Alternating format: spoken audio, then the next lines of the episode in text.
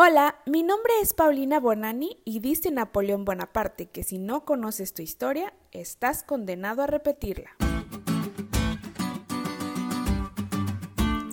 Hoy voy a ser muy honesta con ustedes. Me encuentro algo sentimental y relacioné la lección de este día con algo que a lo mejor también pueden entender.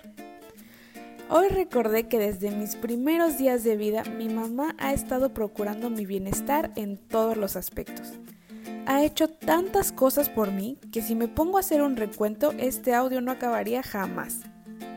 Yo creo que como todos, he tenido muchos errores como hija.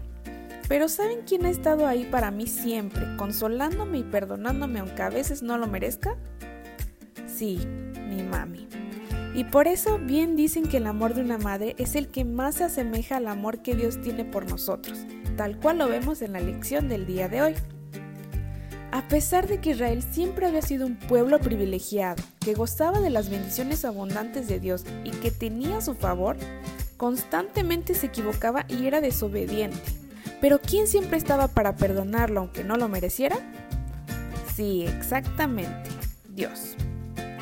Y la segunda parte de la oración que se describe en Nehemías 9, 9 al 22, nos habla exactamente de esto relata cada una de las bondades que el Señor había tenido con su pueblo y cómo ellos habían sido siempre infieles y rebeldes con Él. Era tan importante que leyeran la ley para poder recordar que en el pasado habían cometido errores y que si no querían fracasar en el futuro, debían aprender de las lecciones de sus antepasados para no repetirlos. Esa es la función de la mayoría de los relatos e historias de la Biblia, que conozcamos y sepamos que no somos tan diferentes de aquellos hombres del pasado y que su Dios sigue siendo nuestro Dios, tan amante y bondadoso como siempre, tan perdonador y misericordioso como ahora. Pero no debemos de olvidar que el reconocer que estamos haciendo mal y confesar nuestros pecados es solo el primer paso. Debemos de comprometernos a abandonar aquello que nos aleja de Dios.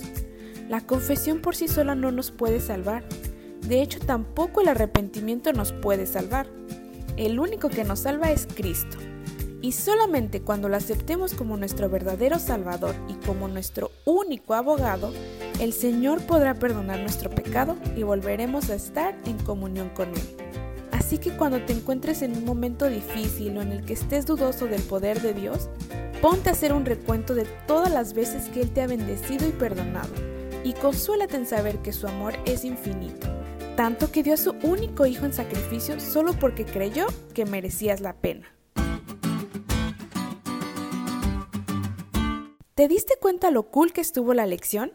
No te olvides de leerla y de compartir este podcast. Es todo por hoy, pero mañana tendremos otra oportunidad de estudiar juntos.